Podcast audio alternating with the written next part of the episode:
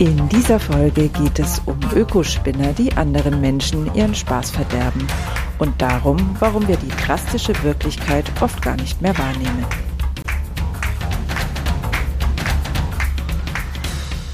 Grüner geht immer.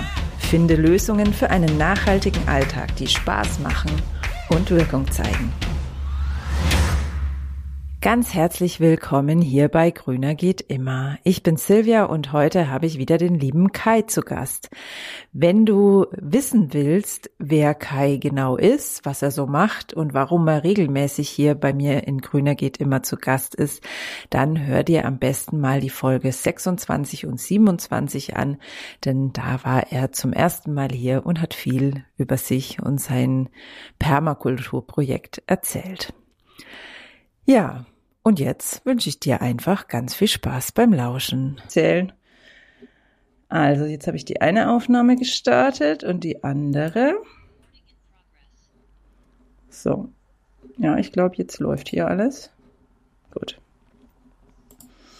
Ja, dann nochmal ganz, ganz herzlich willkommen und hallo, lieber Kai. Ich freue mich total, dass wir uns endlich wieder sprechen und bin super gespannt, was für neue Erkenntnisse und Beobachtungen und Erfahrungen es in Baumholm gibt, die uns alle inspirieren können, ähm, ja, uns für die Gestaltung und Heilung und ja, unsere Erde einzusetzen.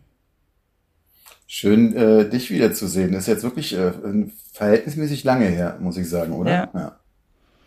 Aber so ist es halt. Es ist alles in Bewegung und die Zeit verrennt und wir stehen daneben. Ich mhm. habe gerade meinen kleinen Sohn eingeschult, das ist verrückt. Der ist mhm. doch noch so. ja, und was gibt's so Neues aus dem Garten? Mm, ehrlich gesagt, ähm, ich bin heute, bevor wir uns äh, hier verabredet haben, ich hatte dir so eine Mail geschrieben, dass ich dachte, ich schaff's nicht. Ich bin sozusagen mhm. nie laufen und habe mich total verkalkuliert und da kriege ich immer so ein bisschen, da habe ich mich unter anderem auch auf uns und so ein bisschen gedanklich vorbereitet und versucht zu überlegen, äh, was so ist. Und ich habe gemerkt, erstmal mir fiel ja nicht ein, bis ich gemerkt habe, wahrscheinlich ist es äh, viel zu äh, kompliziert gedacht, immer zu denken, man müsse die total großen Erkenntnisse weil eben Zeit vergangen ist, irgendwie rekapitulieren können, mhm. weißt du? Und eigentlich ist mir dann klar geworden, dass ich nur das erzählen muss, was wirklich ist, was vielleicht eben dadurch, dass es sozusagen so nebenbei passiert, ähm, ja, einfach die großen, in Anführungszeichen großen oder kleineren Erkenntnisse sind. Und mhm. mein, dann ist mir sofort in den Kopf gekommen, dass ich vor drei Wochen, vier Wochen, dass mein Nachbar plötzlich vor der Tür stand. Das ist hier der Großbauer aus der Umgebung und äh, dritte Generation Bornholmer Bauer, mhm. der, der auch, äh, als wir herkamen, der Pächter unseres Landes war, der, das wir jetzt zurückgeholt haben und dann eben da Baumholm äh, angelegt haben und der so mit wirklich richtiger Gewittermine vor mir stand und sagte, ich solle mich nicht wundern, weil er wird jetzt anfangen, seine Felder drumherum abzuernten. Und ich bin jetzt noch nicht ganz so firm, aber ich merkte nur, irgendwas ist komisch und ich meinte mich zu erinnern, das war die Jahre vorher immer später. Bis mhm. er sagte, ja, das stimmt, der ist jetzt dabei, 30 Hektar Land abzuernten, weil das komplette Korn vergammelt ist. Mhm. Und dann fiel mir ein und uff, das stimmt, das sieht überhaupt nicht gut aus. Das sieht alle total schrecklich aus, hingen, hängen, äh, teilweise waren die Ähren schwarz. Und dann äh, habe ich das so ein bisschen, äh, ohne jetzt so Hihi zu machen, weil das ist echt für die alle tragisch. Das ist ja hier mhm. eigentlich 80, 90 Prozent ist Schweinefutter für die, die verwenden es ja nicht mal für Brot, sondern für die armen Viecher, die hier so in der Peripherie ähm, millionenfach eingepfercht sind. Und der meinte, war der trockenste Juni, da haben sie schon gemerkt, das, da, das wird schwierig. Und dann hat es aber bei uns zumindest, das ist glaube ich in Deutschland ein bisschen anders, hat es aber bei uns eigentlich Juli und August mehr oder weniger durchgeregnet. Mhm. Ähm, nicht so, dass die Grundwasserspeicher aufgefüllt sind, sondern so, dass es die ganze Zeit so ein modrig, halbwarmes ähm, Klima war, und das hat den hier komplett, und dann ist es mir jetzt aufgefallen, bis auf den Mais, ähm, der hier auch noch steht, haupt äh, vorrangig, ist wirklich fast jedes Feld kaputt gewesen.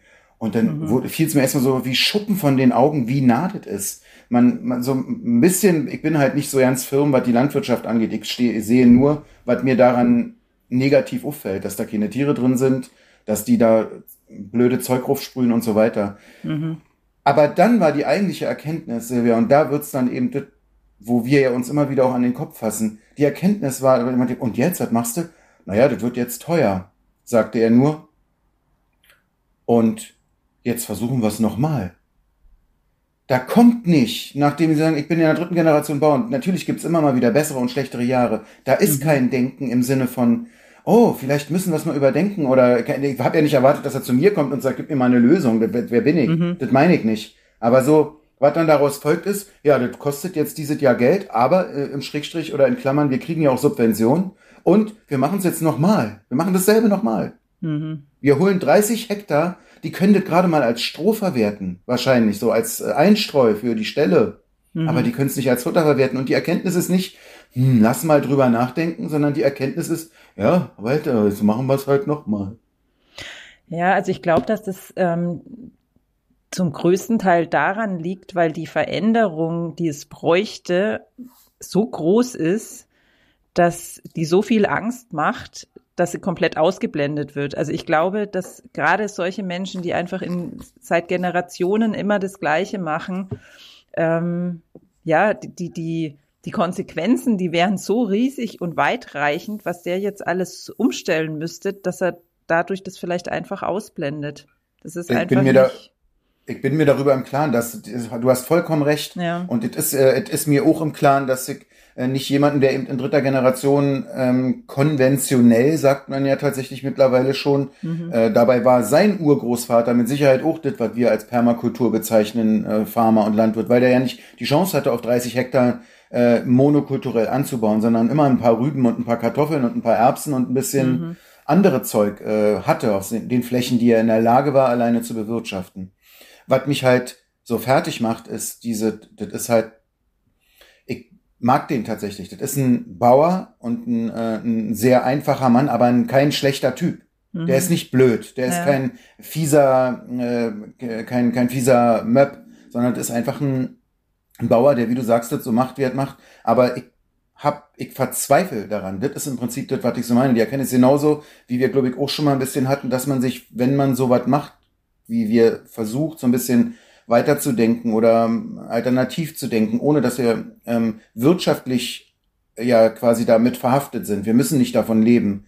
Dass ich mich aber fast so wie ein, wie ein Spinner fühle, wenn ich so sage, wir müssen doch darüber nachdenken, dass es auch in größerem Stile ähm, das umgedacht wird. Ihr seht doch, dass die Flächen, die jetzt, zumindest seit der Zeit, in der ich hier lebe, seit vier Jahren gibt's egal wie sehr die begradigen, egal wie sehr die da Zeug aufsprühen, egal wie sehr die versuchen, das wieder auszugleichen, die Steine runterholen und äh, das versuchen Platz zu machen, sammelt sich trotzdem immer wieder an denselben Stellen das Wasser im, im, mhm. in, den, in den kalten Monaten und in den, da wo dann, da wo dann sozusagen eigentlich Monokultur was wachsen, macht, macht die Natur dann doch, was sie will. Da steht dann nämlich plötzlich grüne Zeug zwischen. Die können ja nicht mehr die Flächen so bearbeiten, wie sie es eben so lange gemacht haben. Es geht nicht mhm. mehr. Und sie tun aber so, als wenn es noch möglich wäre. Als wenn es, das, also die Energie, die sie aufbringen müssten, um neu zu denken, ist für sie so viel größer als die Energie, um das, wie es immer war, weiter zu betreiben. Obwohl die immer größer wird. Immer mehr Zeug auf die Felder muss. Mhm.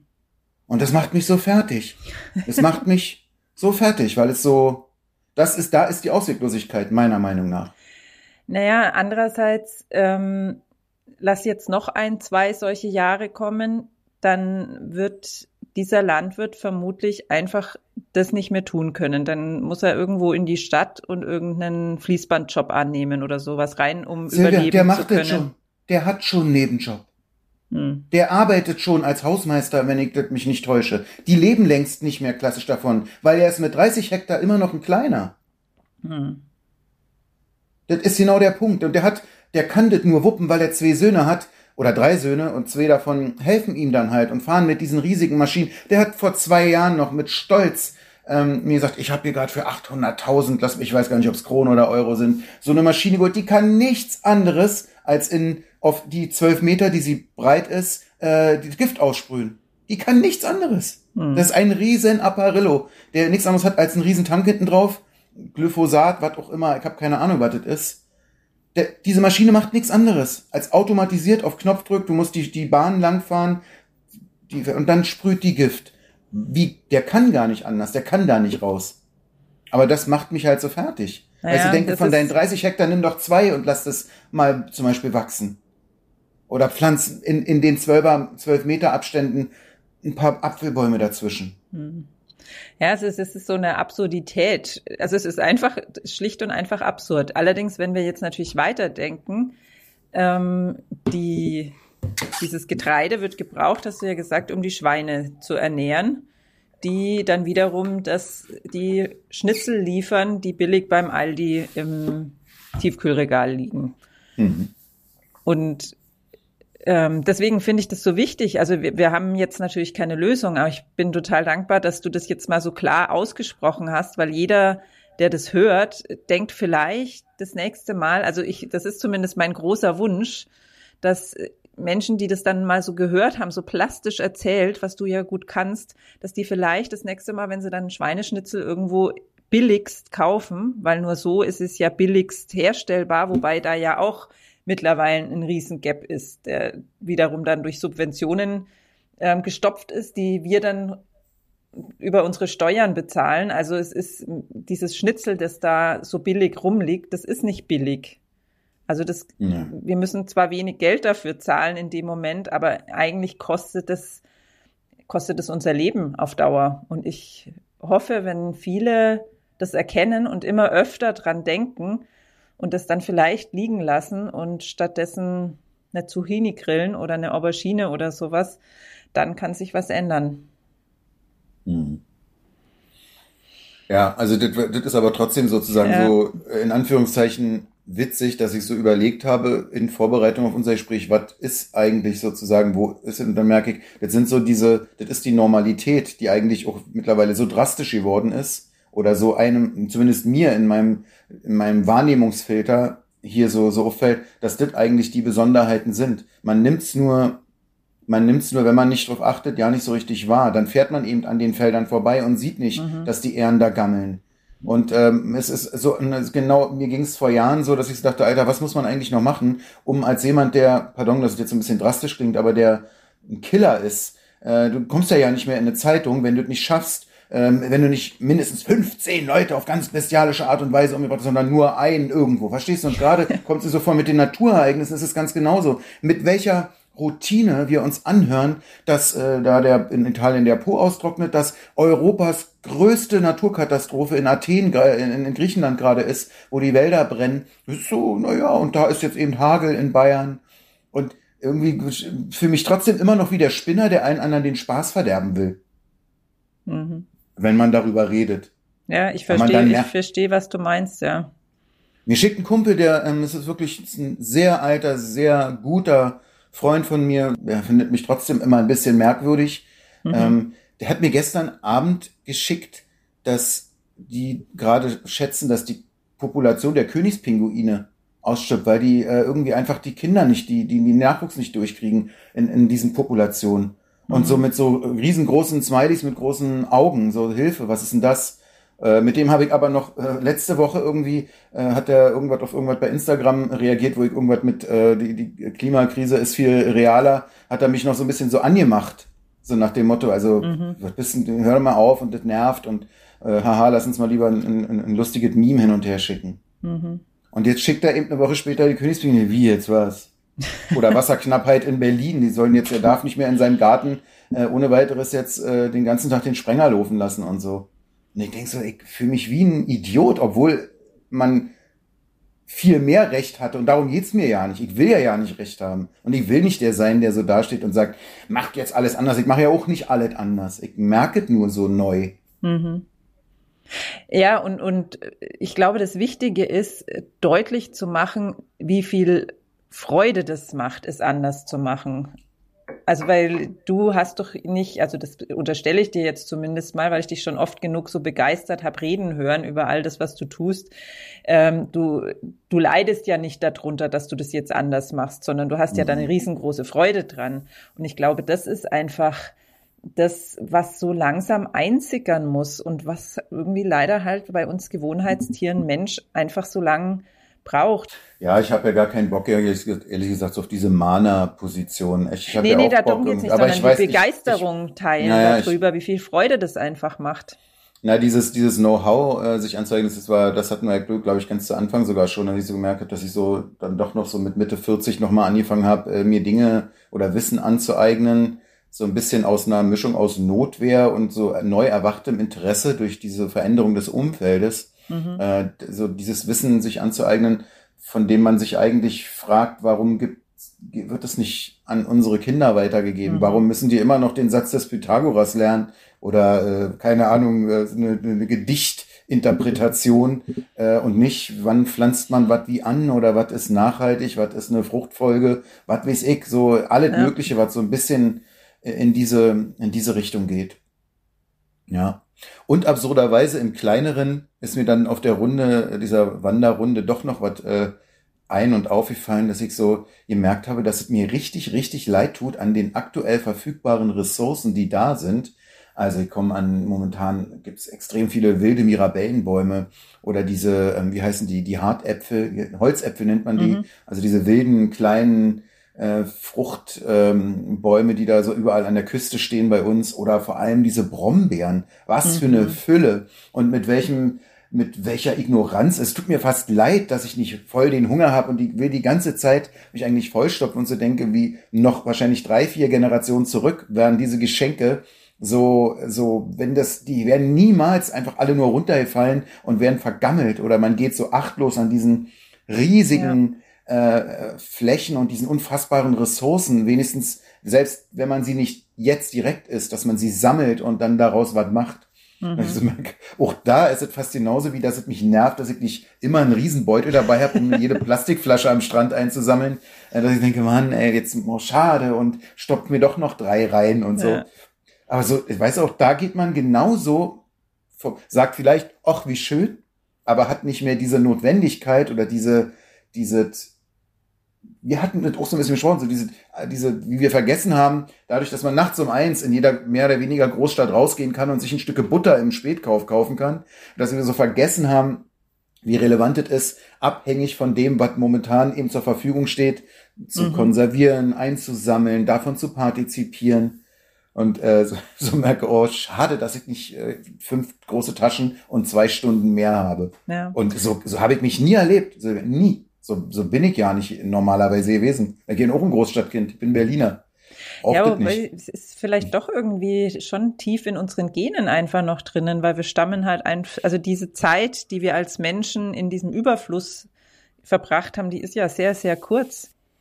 Ja, und da muss ich äh, sagen, dass ich dann eben doch den Unterschied merke, unabhängig von den Charaktereigenschaften, die die jeweiligen Kinder oder Menschen äh, und oder Menschen haben. Mein Kleiner zum Beispiel, der hier so groß wird, der äh, weiß das voll zu schätzen und der geht, voll, der geht immer mit einer Schüssel gerade rum. Oh, jetzt, sind, jetzt kann man das gerade ernten, Papa. Mhm. Und der hat ein ganz, weil er da so groß wird hier. Und ähm, ja, aber mir fiel es halt nur so auf, weil gerade diese Brombeeren, so, das ist, halt, das ist ja der Wahnsinn, was das für eine Fülle eigentlich ist. Ja. Und wie wir daran vorbeigehen und dann wahrscheinlich uns ins Auto setzen, zum Netto fahren und die Blaubeeren und die Brombeeren dann da abgepackt kaufen. Ja. In der Überzeugung, äh, das macht irgendwie Sinn, aber es macht sowas von gar keinen Sinn. ja, es macht alles oder vieles macht so wenig Sinn und ich glaube, es muss vielleicht einfach noch viel mehr passieren, damit mehr Menschen mh, mm, ja, darauf aufmerksam werden. Und es braucht immer mehr Menschen, die davon erzählen, wie begeistert sie von sowas sind. Weil ich glaube, vielen fällt es einfach auch gar nicht auf. Also ich glaube, mein Mann, der hätte gar nicht bemerkt, dass da Brombeeren hängen. Der guckt da gar nicht hin. Ich habe da einfach den Blick dafür. Ich kann gar nicht anders. Ähm, ich sehe jedes Kräutchen, das man irgendwie verwerten kann. Und viele Menschen sehen das gar nicht. Und vielleicht sehen es jetzt mehr, wenn sie es hier gehört haben. Und ja, deswegen ich bin immer noch, trotz, trotz allem immer noch hoffnungsvoll.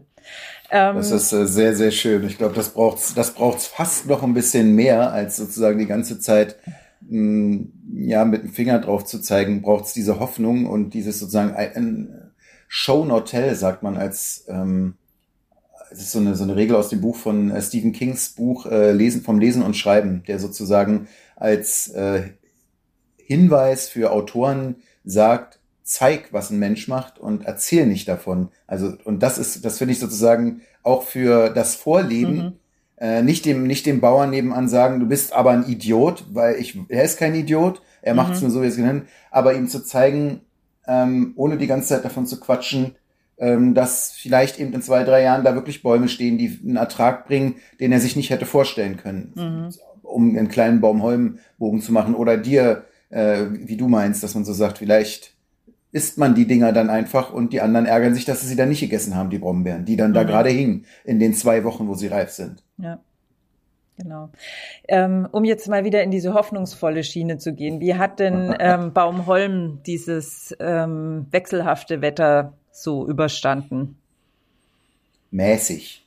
Mhm. Ja, es ist wirklich, die sehen teilweise, sehen die Bäume sehr, sehr abgerockt aus. Die haben zu kämpfen.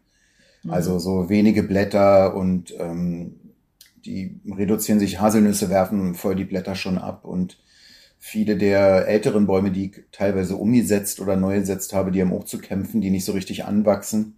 Mhm. Äh, aber ich habe auch äh, eine Erkenntnis gewinnen, weil ich hatte eine ganze Reihe, es sind wahrscheinlich so ungefähr 15 Stück, äh, mehr habe ich damals nicht geschafft, die habe ich einfach fast anderthalb Meter hoch äh, in, äh, ich habe die so alle um mit Verbissschutz äh, eingefasst ähm, mhm. und habe dann in den Verbissschutz wirklich fast einen Meter bis kurz unter die Krone, die sind so etwa zwei, zweieinhalb Meter hoch, die Bäume, ähm, Äpfel, Birne, Pflaume, Mirabelle Mhm. So eine Reihe und die habe ich sozusagen voll gefropft mit Mulch. Also so mit tatsächlich mit äh, Pferdemist, schlicht und ergreifend. Und natürlich weiß ich, dass man Mulchen mache ich sowieso mit allen Bäumen, aber da habe mhm. ich es halt so krass übertrieben und so vollgepackt mit so ganz frischem Zeug, wo dann auch immer Rufregnete und so weiter. Und die sehen absurderweise so viel besser aus als alle anderen, teilweise mit richtigem Ertrag. Ähm, also, dass ich fast so ein bisschen so ein kleines Resümee habe, von dem ich nicht weiß, ob es stimmt, ob mich meine Wahrnehmung täuscht. Also ich sage, viel hilft viel. So simpel es ist. Also einfach bis oben zu geballert. Also das heißt aber, der, der Stamm ist noch geschützt gewesen durch den Verbissschutz, das, weil ich stelle mir jetzt vor, wenn der Mulch wirklich komplett am Stamm anliegt, dann muttert es ja da drin auch. Nee, das habe ich gemacht. Ich habe das sozusagen, ich habe die quasi richtig in der, das ist sozusagen, das ist halt ein Zaun, keine Ahnung, fünf oder sieben mal sieben Zentimeter äh, mit diesen Maschen. Mhm. Und natürlich rutscht was durch, aber ich habe die halt total voll gepackt. Und Ach, auch nicht in dem Verbissschutz. In dem Verbissschutz, ja. Und quasi der Stamm okay. ist auch teilweise voll drin gewesen, also in dem Zeug. Es war einfach so, dass ich so, das war eine Baumreihe, an die ich perfekt rankam mit meinem Rasentraktor und meinem, äh, meinem riesigen Hänger.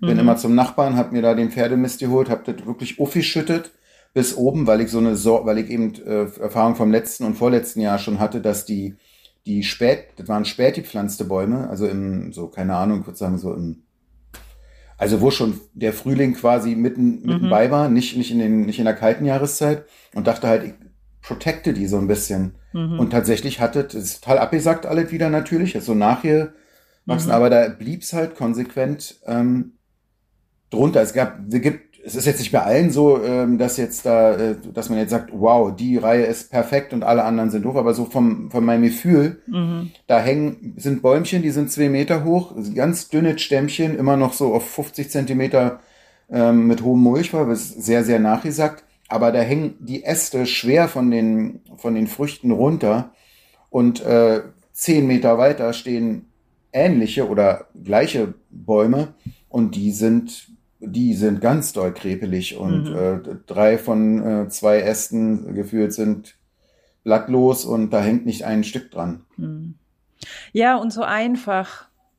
Also das finde ich ganz gut so jetzt als Abschluss für unsere Folge. Ich möchte gerne auch noch mal, ich glaube, ich habe das schon mehrmals erzählt hier in dem Podcast. Ich habe ein Tomatenbeet, ähm, auf das ich den ganzen Winter über äh, Meerschweinchenmist draufgeschmissen habe. Einfach immer, wenn ich ausgemistet habe, Meerschweinchenmist, so dass da bestimmt eine Schicht von, ja, würde ich sagen, auch einem halben Meter oder so entstanden ist. Und da habe ich Tomaten reingepflanzt, Gurke und Zucchini. Und außerdem sind noch Kartoffeln aufgegangen. Also es ist auch ja sowas, wo man eigentlich sagt, Kartoffeln dürfen nicht neben Tomaten, weil die sich gegenseitig mit Braunfäule irgendwie anstecken. Aber die ist da halt aufgegangen, habe ich wachsen lassen. Und wir hatten hier auch ziemlich ekliges Wetter. Also entweder knalle heiß über Wochen hinweg kein Tropfen Regen oder dann auch dieser Dauerregen immer wieder über ein paar Wochen und eher kühl. Und in diesem Beet die Tomaten sehen super aus, keine Anzeichen von Braunfäule. Die Zucchini hat kein bisschen Mehltau, was ich ehrlich gesagt noch nie erlebt habe. Ähm, genauso bei der Gurke. Das habe ich noch nie erlebt, dass Ende August Zucchini und ähm, Gurke kein Mehltau haben und nicht braun werden und was weiß ich. Und es sieht einfach super aus. Und ich habe da außer vielleicht zweimal, wenn es dann ganz trocken war, ein bisschen drauf gegossen oder nicht mal das. Nee, weil da habe ich nämlich auch nicht gedüngt. Also da habe ich gar nicht gegossen. Und das ist einfach super. Das ist nur Meerschweinchenmist. Ja, also da waren die, wahrscheinlich habe ich im Herbst schon ähm, Laub drauf gemacht und sowas. Also da ist wirklich eine richtig dicke Mulchschicht. Da musste ich so richtig graben, genau, dass ich ja. an die Erde komme um, und die, die ähm, Tomatensetzlinge, die waren dann wirklich fast verschwunden da innen drinnen. Aber also das funktioniert einfach grandios.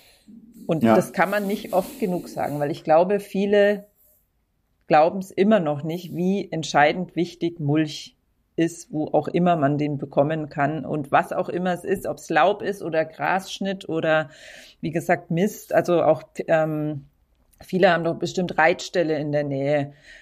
Bei Reitstellen darf man sich immer Pferdemist abholen. Das ist zwar dann manchmal ein bisschen nervig, weil dann da meistens das Getreide wieder keimt, das die Pferde ausgekackt haben. Mhm. Aber das lässt sich relativ leicht dann ja wieder rausziehen. Also das, es gibt einfach so viele Möglichkeiten oder mit ähm, den Abfällen von Schäfern, also die von der Schafwolle. Das habe ich dieses Jahr auch ausprobiert. Es gibt da so viele Möglichkeiten und es ist so einfach und es macht doch dann so eine Freude ähm, zu sehen, wie viel besser es unseren Pflanzen geht. Egal, ob das jetzt Bäume sind oder Zierpflanzen oder Gemüse. Es lohnt sich einfach total. Das ist auch mein, äh, mein nochmal neu gelerntes äh, Fazit. Wirklich viel hilft viel in dem Falle. Einfach zugebatscht damit und äh, nachsacken lassen. Da ist eine Erde drunter, wirklich, da greifst du rein und hast eine Handvoll Würmer. Ja. Und das auch, wenn es zwei, drei, vier Wochen äh, drauf getrocknet hat. Ja. Und äh, die Sorge sozusagen, dass der Stamm da angegammelt wird, die hatte ich irgendwie auch anfangs. Ich hab, äh, ja, nur kann, ich kann die, die, die Befürchtung hat sich nicht bestätigt. Ja, das ist interessant und sehr wertvoll. Vielleicht ist es sogar im Gegenteil, dass diese Feuchtigkeit auch am Stamm dann ähm, den Baum davor schützt, weil oft kriegen die ja dann auch so Trockenrisse. Diese Risse, genau. Ja. Mhm. Aber da ist gar nichts, ja. ja. Ja, das ist doch eine schöne und praktische Erkenntnis zum Schluss. Und dennoch, wie gesagt, fand ich es total wichtig, auch mal, mh, mm, ja, nochmal diese Absurdität einfach so rauszustellen. Kann man auch nicht oft genug machen. Ja. Hast du noch ein abschließendes Wort für unsere Hörerinnen und Hörer für die heutige Folge? Es gibt nichts Gutes, außer man tut es, Herr Kästner. Wunderbar. Ich danke dir und bis im nächsten Monat. Das nächste Mal lassen wir nicht mehr so viel Zeit verstreichen. So machen wir das. Bis dann. Wunderbar, dass du bis hierhin dabei geblieben bist. Wenn du Lust hast, deine Gedanken zu dieser Folge mit uns zu teilen, dann kannst du das zum Beispiel tun auf Kais Instagram-Kanal. Der ist natürlich hier in der Podcast-Beschreibung verlinkt. Oder du kannst mir auch gerne einfach eine E-Mail schreiben. Auch die Adresse findest du in der Podcast-Beschreibung. In der nächsten Woche werde ich keinen Gast haben hier bei Grüner geht immer, sondern ich werde dir etwas von mir erzählen. Ich habe in den letzten Wochen und Monaten vielfach meine, ja, wie man es immer so schön sagt, Komfortzone weit, weit hinter mir gelassen und gemeinsam mit einer wundervollen Partnerin ein, ja, was ganz Großes entwickelt, was jetzt auch bald an den Start gehen wird und nächste Woche will ich dir davon berichten.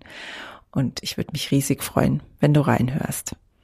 Ich hoffe, du bist ein bisschen neugierig. Ich freue mich auf dich.